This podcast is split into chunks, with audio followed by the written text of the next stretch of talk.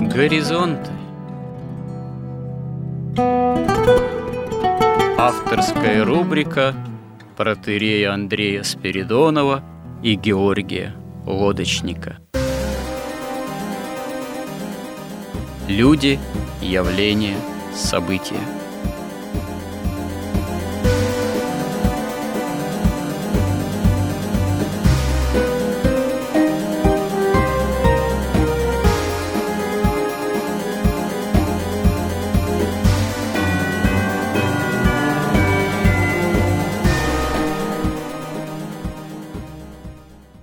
Добрый день, уважаемые радиослушатели. В эфире радио «Благовещение» и в нашей постоянной рубрике «Горизонт» я, протерей Андрей Спиридонов и мой добрый собеседник Георгий Лодочник.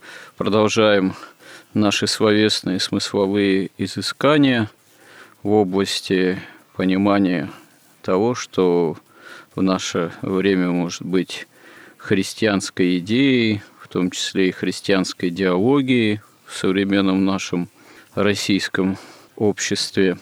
Мы об этом уже говорим не первый раз, и говорим в том числе в контексте рубрики «История как промысел Божий», потому что без понимания истории, библейской истории, священной истории, закономерностей развития вообще мировой цивилизации, ну вот с точки зрения христианской, понять, что происходит в наше время – будет весьма затруднительно. Тем более понятие, какой могла быть христианская идеология на основании христианской же идеи, христианского миропонимания, если потребуется эту идеологию как-то в современном обществе проводить, осуществлять, формулировать в том числе. А то, что это необходимо, ну, вот последние события последних там, месяцев, военные события, ну, фактически война на Украине, разговоры о неком русском мире и правде этого мира, собственно говоря, показывают, что да, без новой христианской идеологии русский мир никакой побеждать и существовать не сможет. Собственно говоря, новизной Здесь христианская идеология вовсе и не обязана отличаться, потому что ничего нового в христианском миропонимании нет уже 2000 лет как. Просто по-разному может она формулироваться применительно ну, к той или иной какой-то общественной, политической ситуации. Ну, могут использоваться какие-то более новейшие понятия – которые возникают в современном мире. А в принципе проблемы сформулировать такую идеологию не было и нет. Можно опираться и на какие-то уже бывшие образцы, в том числе на той формулировке, которая появилась в середине XIX столетия в России, там, православие, самодержавие, народность. Мы об этом уже поговорили. Проблема скорее в другом – в том, что препятствием для этого служит часть самого общества.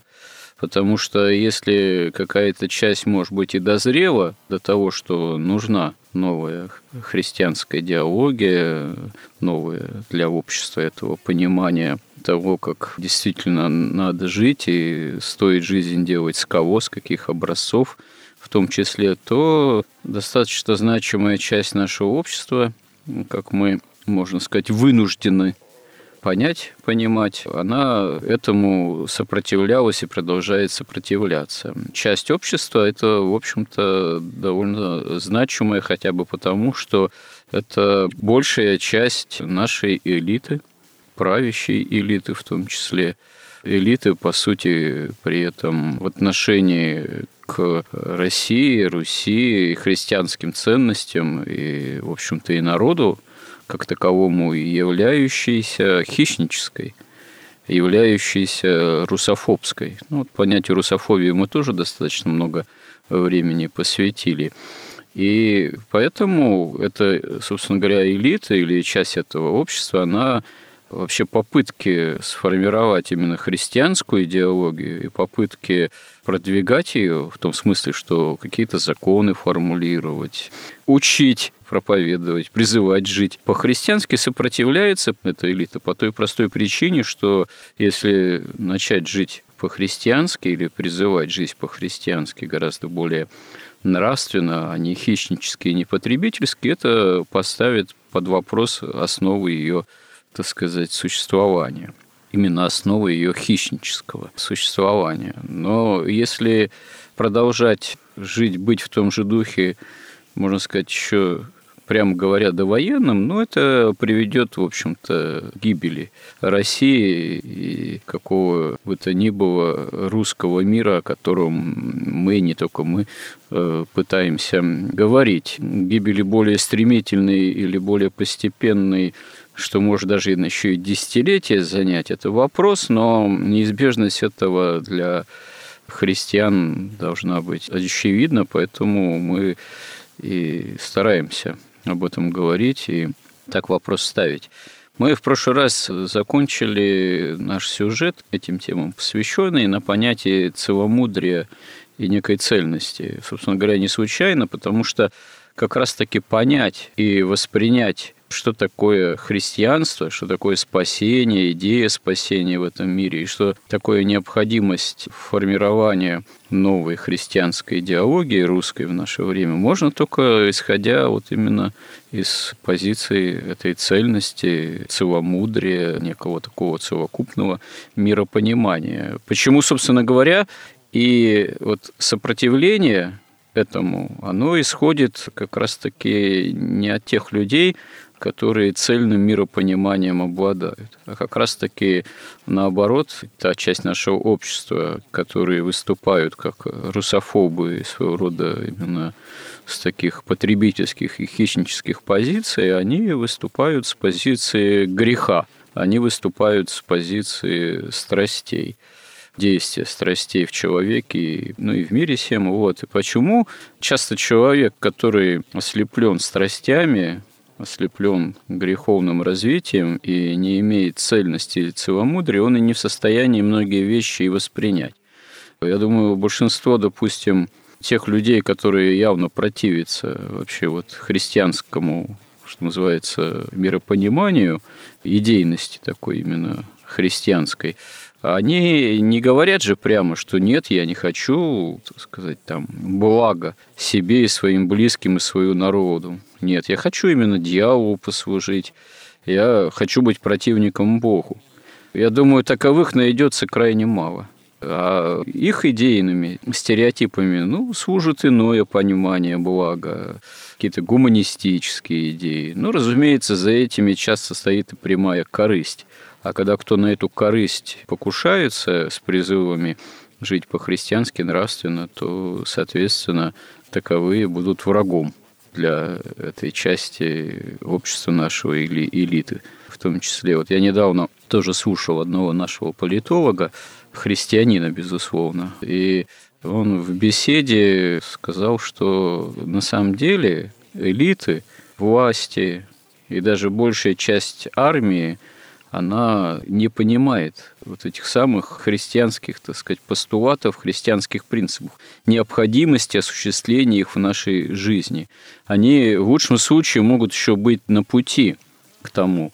А в принципе они совершенно в большинстве своем не исходят именно из такой христианской идейности, из понимания христианских евангельских заповедей. Даже если кто-то допустим, из э, людей во власти, допустим, заявляют, что мы против там гей-парадов, против пропаганды, всяких там извращений, права меньшинств и так далее, они выступают чаще всего не из соображений христианской нравственности, потому что они не имеют ясного цельного представления, а из каких-то других скорее мотивов, которые совпадают с традиционным взглядом на вещи, но, собственно, христианскими не являются.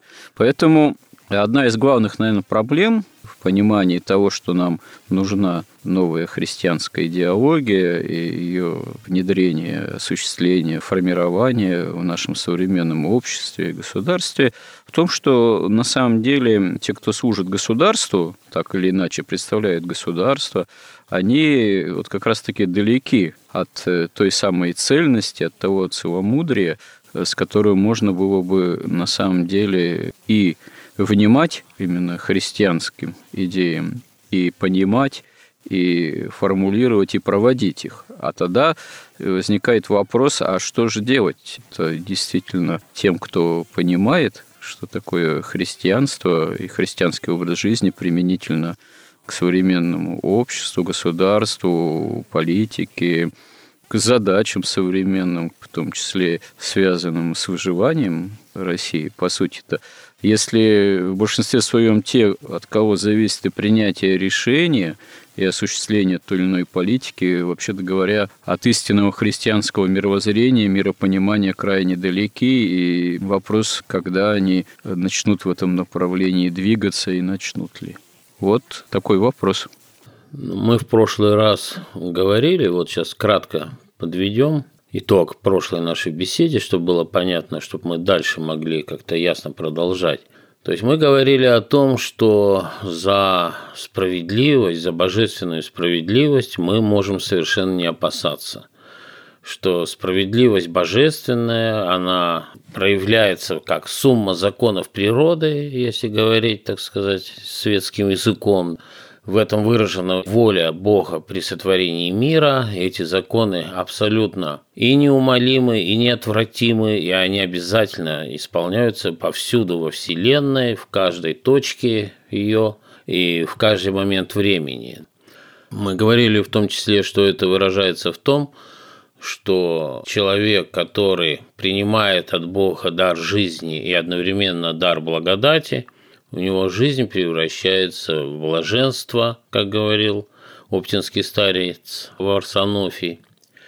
А если он противится воле Бога, если он нарушает законы природы, как если бы кто-то нарушал законы там, тяготения, например, или электричества, то он постоянно получает какие-то удары судьбы, увечья, какие-то травмы, и, в общем, его жизнь превращается в страдания. Этот закон, он как бы совершенно неумолим.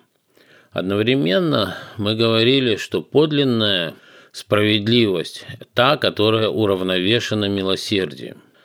Что справедливость без милосердия – это как раз справедливость в понимании сатаны и вот всех его последователей, служителей – явных и неявных, сознательных и бессознательных.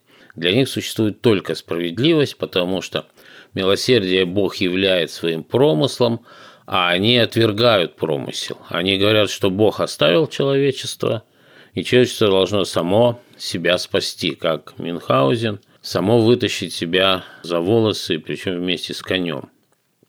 В общем, получается так, что зло в мире существует как раз по милосердию Бога. Потому что если бы не было милосердия, не было бы промысла, то по законам природы, согрешив однажды, любое существо бы просто гибло, и не было бы в мире никакого зла, но в мире не было бы и любви. И поэтому было бы невозможно свободное обожение человека и, так сказать, присоединение Богом своего творения, обожение его – то есть тогда бы весь замысел Божьего творения оказался бы как бы бесплодным. Поэтому из-за того, чтобы человек мог любить, только любовь придает смысл вообще, освещает и просвещает человека, и дает ему смысл жизни, и дает ему познание истины, и дает возможность двигаться по пути божественной эволюции. Для этого человеку дается свобода, а свобода неразрывно так сказать, с ошибками, во-первых, а во-вторых, с проявлениями свободы. Осознанно против воли Бога, когда там кто-то хочет улучшить мир, сделать его лучше, когда кажется кому-то там сатане или человеку, что мир несправедливо создан, его надо... Вот то зло, которое в мире есть, которое есть следствие воли противления, как раз попыткам исправить мироздание, оно приписывается как раз несовершенству божественного творения и божественного замысла. Это, конечно, такая ложь и подтасовка, но в результате вот это оправдание воли противления, оно, так сказать, служит, по сути, для большинства людей просто оправданию своего права на зло, своего права удовлетворять свои пороки, страсти, похоти, свое право там на войну, право сильного, и, и в общем, все опять сводится к такому праву сильного, как проявление справедливости без милосердия. И вот для того, чтобы получать божественную благодать, человек должен быть открыт восприятию божественного света, вот этого света истины и любви, жизни и благодати, справедливости и милосердия. Для этого он должен не грешить. Для этого он должен находиться в состоянии целомудрия, которое означает цельную мудрость. Сейчас уже в светском обществе это какое-то что-то устаревшее совершенно, этим вообще не пользуется словом. Но тем не менее оно означает соподчиненное единство духа, разума и сердца человека, который предстоит перед Богом в молитве, в созерцании, и тем самым он воспринимает в себя вот этот божественный свет. И понятно, что в этом состоянии, когда дух подчинен Богу, разум духу, а сердце разуму, человек не может и не хочет как бы согрешить-то. Он не хочет предавать свое тело, сердце, разум или дух на разграбление страстям, порокам, там, мысленному волку тому же самому и любой другой скверне и плоти, и разума, и духа. Потому что, тоже мы это обсуждали, грехопадение возможно только в обмороке свободы. Когда сердце изменяет разуму, разум изменяет духу, а дух изменяет Богу. Вот это означает целомудрие. В этом состоянии человек грешить не может чтобы ему выйти из этого состояния, э, должна произойти измена. Чаще всего это измена сердца разуму. Когда какое-то желание, или плотское, или какое-то там даже духовное, оно перевешивает разум. И разум, то есть перевешивает, так сказать, истинную правду Божию. То есть человек теряет возможность воспринимать божественный свет, и разум выходит из подчинения духу своему, а начинает слушаться сердце, становится таким подкаблучником и оправдывает все желания сердца. И понятно, что люди, вот, у которых разум обслуживает интересы их страстей и похотей, конечно, для них очень неприятно вообще слышать там христианскую проповедь, вообще такие слова, как истина, им все это как бы кажется обманом каким-то. Поэтому, если мы переходим как бы от божественной справедливости к справедливости человеческой, собственно, мы зачем это стали говорить? Мы хотим через понятие справедливости каким-то образом обосновать русскую идею, русскую идею сохранения православного христианского царства до второго пришествия Иисуса Христа. И, так сказать, вообще православный образ мыслей, чувствований и вообще из жизни. Поэтому мы должны тогда, исходя из этого, признать, что вот наши законы в нашей стране, они должны быть как раз, во-первых, эти законы должны соответствовать законам природы, причем не только низшим, физическим, но и высшим, и не только психическим, но и духовным законам. Духовные законы наукой отвергаются и никак не изучаются. Они изучаются только богословием и магией, но для нас они сформулированы в заповедях христианских. То есть мы делаем простой логический вывод, что наше законодательство и устройство государственное должно соответствовать заповедям Христа. Это первое условие. Второе, мы должны понимать, что справедливость вот это, то есть наши законы, это же, что такое законы? Это такое подражание божественным законам. Только божественные законы исполняются неотвратимо, а человеческие можно, так сказать, нарушать. И чем более человеческие законы соответствуют божественным законам, тем легче вообще функционирует вся система государственная, и тем государство более успешно и более конкурентоспособно, потому что оно не идет против рожна, а идет в потоке, так сказать, воплощения божественной воли. Это намного легче. Второе, справедливость, вот эта, которая у нас должна быть зафиксирована в наших законах, а тут особо не требуется какого-то там, знаете, семипядей во лбу, потому что, в общем-то, законы Российской империи, они, ну, в значительной степени, пусть они, может, несовершенны были, конечно, но они все-таки несравнимо более соответствовали представлениям о божественной справедливости, чем современные там большевистские или либеральные законы. Так вот это, пусть даже совершенная справедливость законов, она должна уравновешиваться милосердием. И с одной стороны, вот это милосердие, оно должны сами законы позволять проявляться милосердию. И тут есть одна тонкость. Закон не может быть милосердным сам по себе, потому что он неумолим, неотвратим и неизменен, если это закон. Милосердие может проводить только личность, причем личность, стоящая над законом, вот как Господь Бог. Он исполняет закон, но он исполняет закон как жертвуя, так сказать, собой и тем самым в промысле своем проявляя милосердие грешникам, в надежде, что они свободно изберут все-таки истину и любовь и встанет на путь божественного совершенствования, божественной эволюции.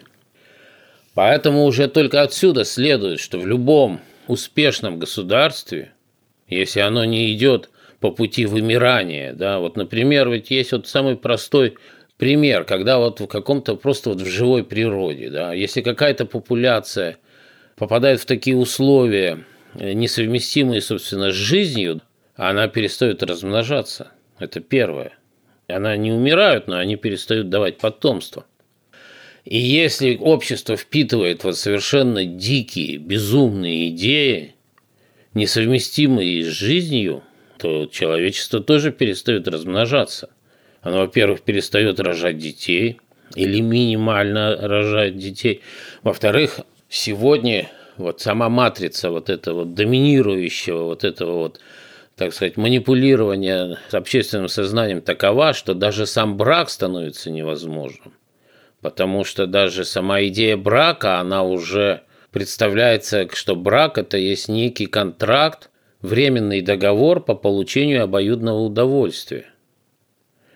Это не христианский брак – и вообще не традиционный брак, это вообще не человеческий брак, это какое-то что-то такое совершенно, с одной стороны, животное, с другой уже такое трансгуманистическое представление вообще о семье. Потому что в идеале трансгуманизма, если человек заменит себе все органы, которые могут умереть на какие-то значит, механические устройства, то он становится бессмертным, и тогда ему нет смысла вообще давать потомство. Да? Это как бы там понятно. Но христианский брак – это прежде всего клятва. Клятва вечной верности и любви, потому что, как говорят святые, без верности любовь невозможна. Также и любовь к Богу, если ты нарушаешь ее, если ты не верен этой любви, то это вообще не любовь. Поэтому брак – это клятва перед Богом любви, причем в личности. Она не может быть никаким, никоим образом вообще нарушена.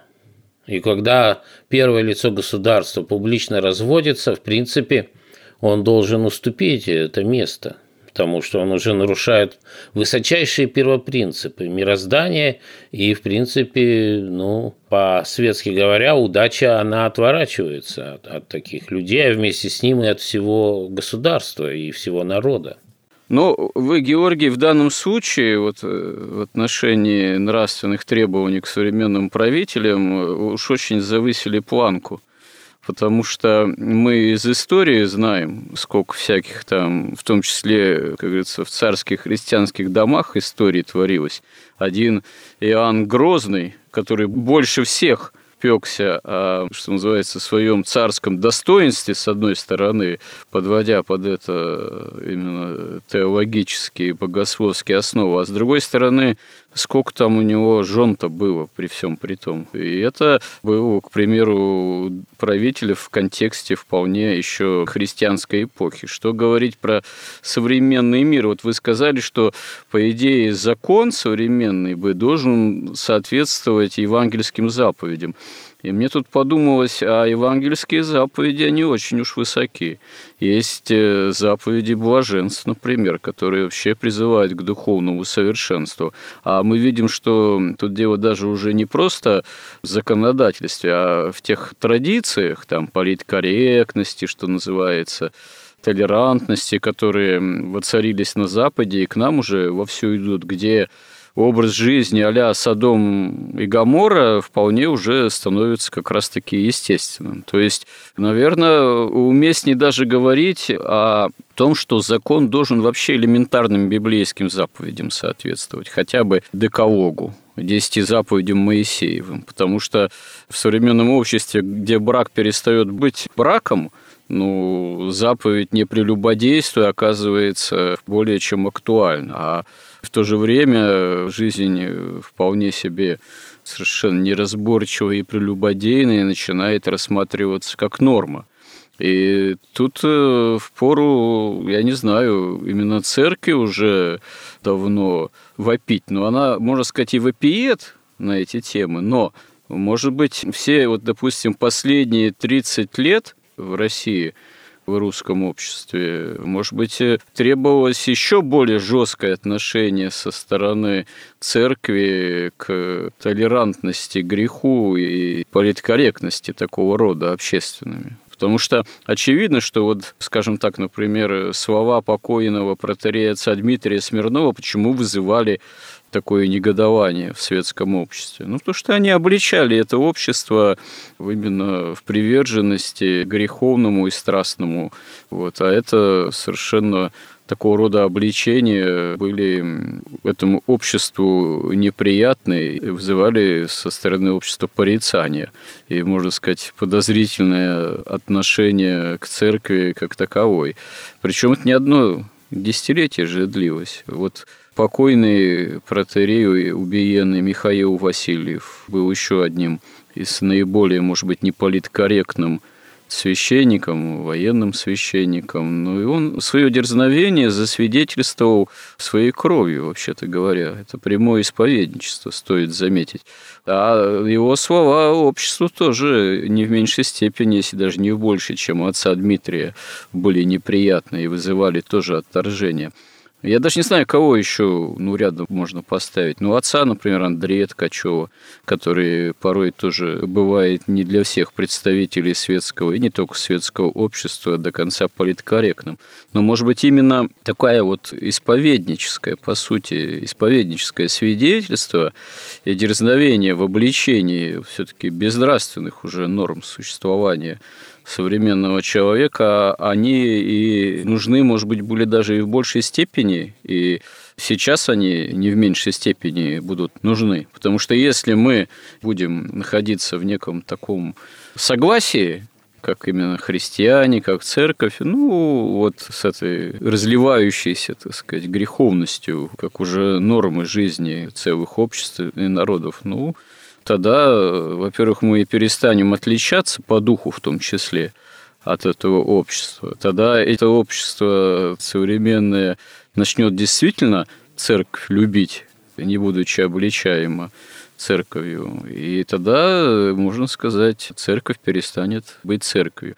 Но вот одновременно с этим все-таки тут уже как говорится, удивляться, что нормы жизни, в том числе мировых правителей, они уже давным-давно не христианские, я не знаю. Я боюсь, что если церковь еще как-то обличает, пытается в лице своих отдельных представителей общие нравы обличать, то вряд ли, когда церковь возьмется прямо обличать конкретных правителей за их не всегда нравственное поведение, что называется. Но мы же говорим об идее, о русской идее, вообще об идеологии государства. Понимаете, на чем мы ее будем строить? Тогда невольно мы должны строить какой-то такой суррогат, какой-то компромисс. А вот, э, собственно говоря, за последние 30 лет и не получилось ли какого-то суррогата? С одной стороны, э, так сказать, сами правители, они э, как бы, да, оглядываются, делают реверансы в сторону традиционных ценностей, могут тоже рассуждать там про э, духовные скрепы и так далее. имеющий пользы для народной жизни и прочее, прочее. А одновременно с этим дух вот такой свободы либеральной, потребительства, по сути, хищничества, он как-то, получается, и до сей поры уживался со всеми этими порой лозунговыми тезисами. Понимаете, если мы, вот, например, пишем законы с вами, да, и не вписываем закон о том, что монарх или президент или глава государства тот, который стоит над законом, тот, который имеет право помилования, миловать, что он имеет право разводиться, вопреки заповедям, божественным, да, но тогда мы не можем же требовать ни от кого, никакого целомудрия, никакой верности, никакой семьи. Тогда семья становится именно таким, пока нравится, сожительствуешь, не нравится, разошелся, дети все перепутаны, отцов пять, матерей шесть. Получается, как животные – знаете, насколько я понимаю, вот, допустим, в Римской империи, христианской, Восточной Римской империи, в том числе после Юстиниана, да, великого, кодекс законов, он вообще подразумевал в том числе довольно серьезное ответственное отношение к христианскому браку, которое было для всех э, равнозначно. И для императора, и для простого там христианина. И церковь, она, в общем-то, столетиями этому тоже и основывалось. Во-первых, на, собственно говоря, евангельском, каноническом, далее, понимании церковном. Плюс, когда та же Восточная Римская империя, сейчас имеем в виду ее, потому что была еще и западная, там, так сказать, это отдельная история. Но когда Восточная Римская империя следовала в своих законах именно христианской морали, я повторюсь, это было общеобязательным, в том числе для императора. И Россия, исповедуя себя Третьим Римом, она, в общем-то, в основе своей восприняла тоже византийское право. Почему, например, вот до революции развод расторжение брака вообще не дозволялось до 17 года. Церковь тогда, как известно, сама и регистрировала юридически, в том числе браки, и освещала. И если одна из сторон была виновна в распаде брака, в разводе, в прелюбодеянии, то э, если пострадавшей стороне разрешалось все-таки потом вступить в брак еще один, осветить его, то виновной стороне вообще запрещалось потом вступление, ну, законодательно, второй законный брак и освящение его, что характерно. А что интересно, вот к нашему времени ситуация несколько изменилась, потому что сейчас церковь-то браки не регистрирует, юридически не оформляет, а уже вопрос тогда, если, допустим, кто-то развелся, уже вопрос отношения освящения уже по закону там мог вступить второй какой угодно брак, но вопрос уже возникает об освящении брака, если кто обращается за церковным освящением. Сейчас, что интересно, канонические нормы выглядят немножко иначе, чем до революции, следующим образом. Стороне пострадавшей разрешается вступить и осветить, пожалуйста, там, во второй какой брак, ну, во второй прежде всего. А сторона виновная, допустим, разрушившая брак, согрешившая прелюбодеянием, в принципе, со временем тоже все-таки разрешается вступить, осветить еще один брак, но для этого должна понести эпитимию, церковное отлучение от трех там, до семи лет.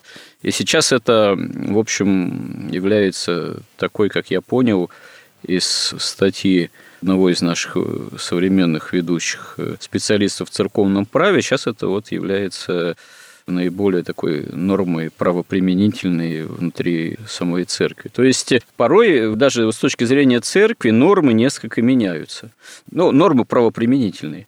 Вот. Э, основные понятия, там, единство брака, к примеру, неразрушимости там, брака, вот, препятствование разводу, также и вообще понятие греха или не греха, они остаются, да, неизменными. Поэтому, вероятно, тут в той постановке вопроса, той проблемы, которую мы затронули, тут как раз-таки скорее важно не сколько прямо запретить там главе там, государства, я не знаю, там, допустим, развод там, или вступление в другой брак или еще какие, так сказать, действия, которые могут подпадать именно с точки зрения евангельской, христианской под какую-то строгую нравственную оценку, а действительно имеет значение общее правовое тогда в государстве, основанное именно на церковном евангельском понимании отношения, опять же, вот к тому, что там, допустим, есть брак, что есть распад брака, что есть развод, что есть грех или не грех.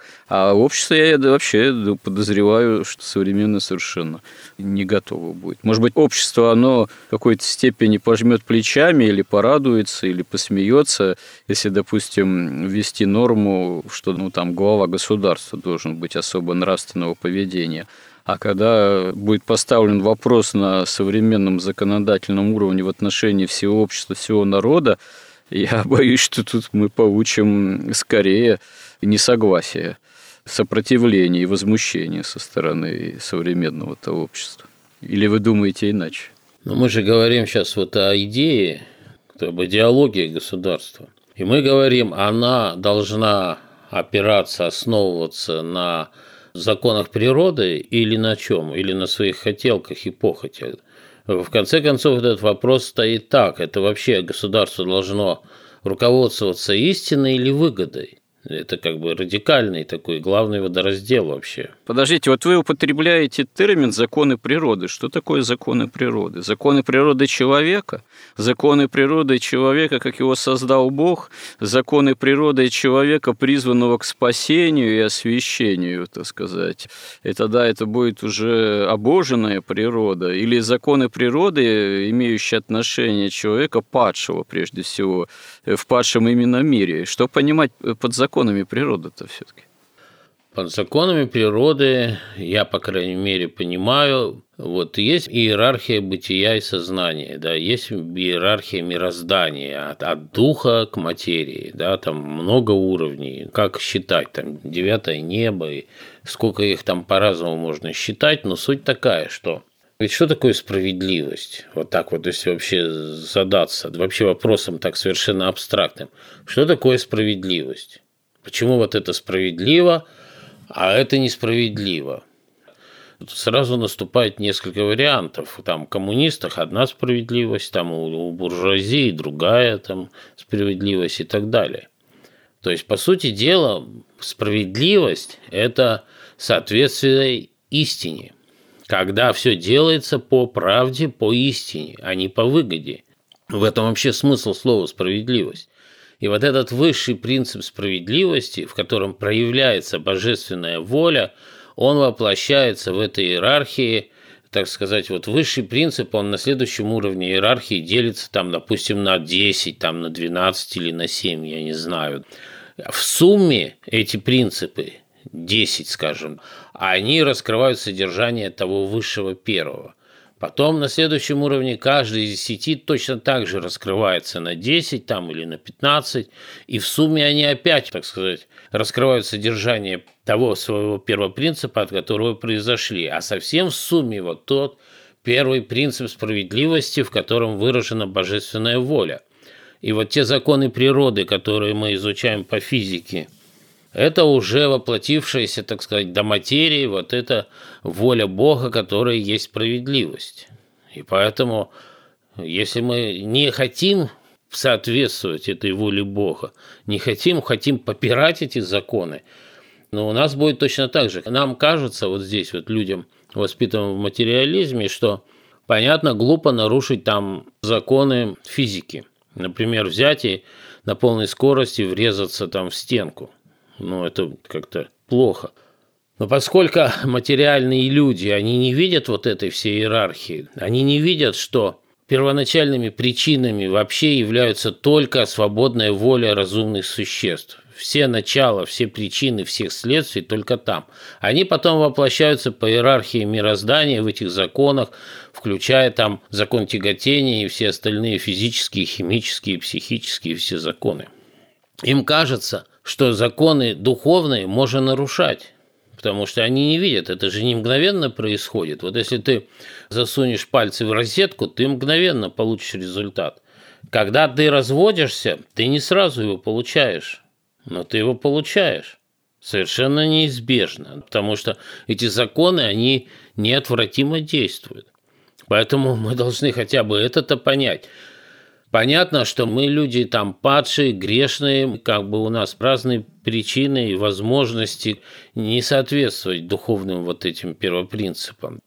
Но это не значит, что мы саму идеологию должны уже заранее строить, как какой-то компромисс между злом и добром ну тогда надо так и делать. Да, раз у нас здесь половина зла, половина добра, ну давайте построим систему наполовину злую, наполовину добрую. Она же не будет работать. Так, э, Георгий, как раз, да, в том и вопрос, что такое компромисс. Ну, можно сказать по-другому, тоже это как бы цитата будет. В некоторых случаях, ну, если взять нашу историю в том числе, непонятно, где-то, да, заканчивается компромисс и начинается предательство предательство заповедей Христовых. Но вот если посмотреть все-таки на историю христианского государства и царства, и нашу историю в том числе, чаще, наверное, все-таки ведь во взаимодействии власти, скажем так, царской, светской и церковной, политика компромисса, она, наверное, чаще все-таки торжествовала.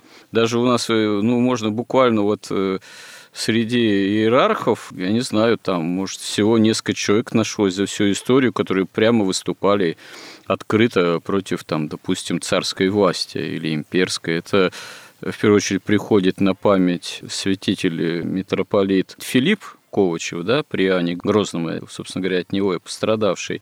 И, к примеру, в 18 столетии митрополит Арсений Мациевич, который в Екатеринскую эпоху, выступив против секуляризации там, монастырских земель и так далее, в общем-то, его сгноили в тюрьме, в темнице, по сути. Ну, если не брать уже период после 17 года, это отдельная история – то в основном все время была политика компромисса. И, в конце концов, если после 17 года брать историю, ну, патриарх Тихон пытался очевидным образом как-то сопротивляться безбожной политике агрессивной гонителей, да, большевиков, там, советской власти.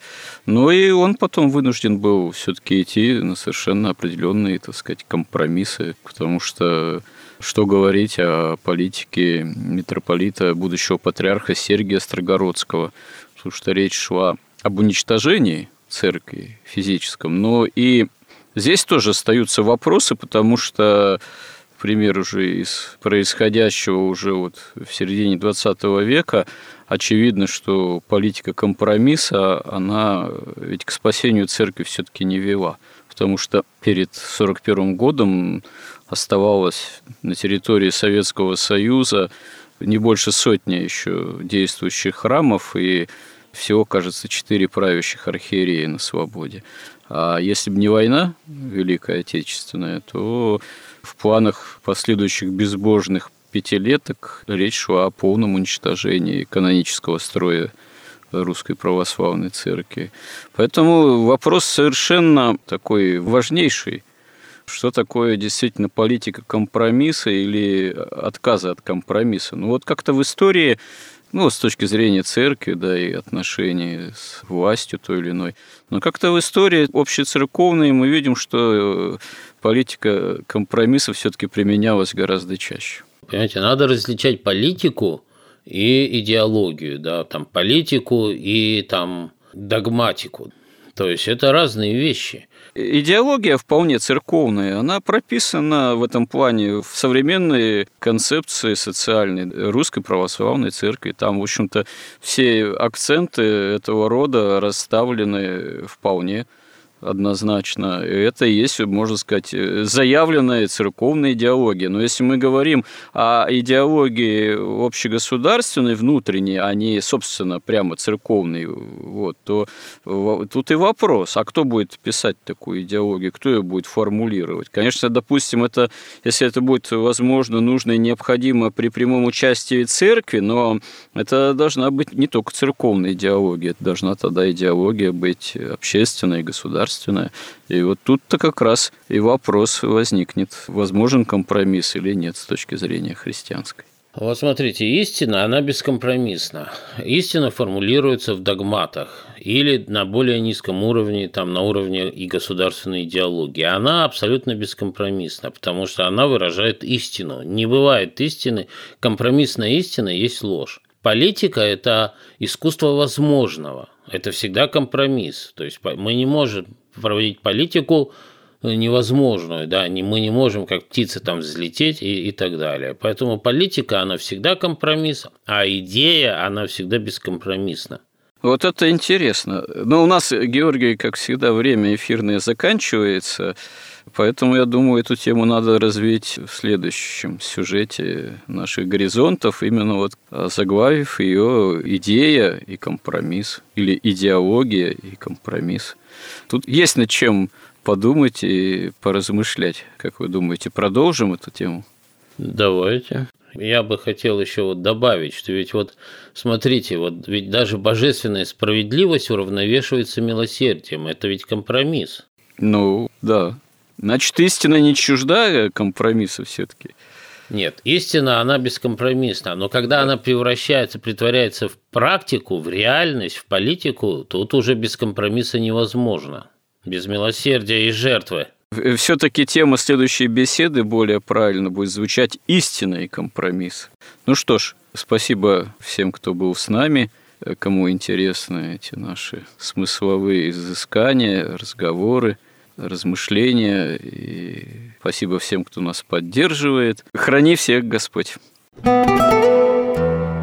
Горизонт на радио Благовещение.